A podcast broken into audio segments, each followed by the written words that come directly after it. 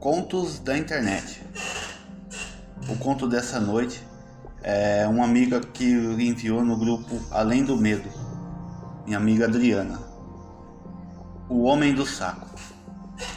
Alguém já ouviu falar do Homem do Saco? Não aquele que carrega crianças malvadas. Segundo a lenda, ele matou seu pai de forma covarde e injusta. Seu pai morreu com ódio e não o perdoou. Então, depois da morte, o filho é obrigado a carregar os restos mortais do pai por toda a eternidade.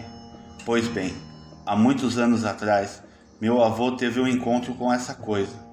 Ele havia ido caçar com dois tios meus e um amigo deles, no interior do Rio Grande do Sul, a quase 30 quilômetros da cidade, e eles decidiram ir por um caminho novo, que eles ainda não haviam ido caçar. A noite passou tranquila. A caça foi boa e eles decidiram voltar para casa. Na volta para casa, eles se sentaram embaixo de um enorme pé de manga que havia à beira da estrada e estavam conversando quando ouviram um grito que parecia vir de longe. No começo, acharam ser um pássaro noturno, mas no terceiro grito, meu avô percebeu que havia algo errado e pediu para todos subirem nas, na árvore. Então eles subiram e ficaram esperando. Quando o grito começou a chegar perto, eles viram um homem vindo em direção deles.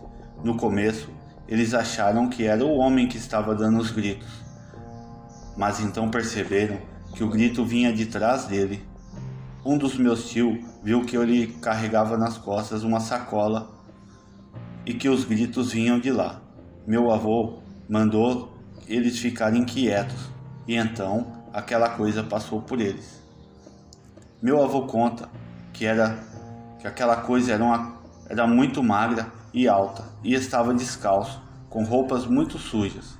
Era careca e no lugar dos olhos tinha apenas dois buracos escuros. Nas costas havia uma bolsa de estopa e os gritos vinham de lá. Aquela coisa parou um pouco para a frente deles e largou a bolsa no chão. Abriu e tirou alguns ossos de dentro. Ele olhou em volta, soltou um longo suspiro, como se tivesse muito cansado. Colocou os ossos na bolsa de novo e jogou a bolsa nos ombros. Nesse momento, a coisa dentro da bolsa gritou muito alto. Era um grito de agonia, desespero e dor.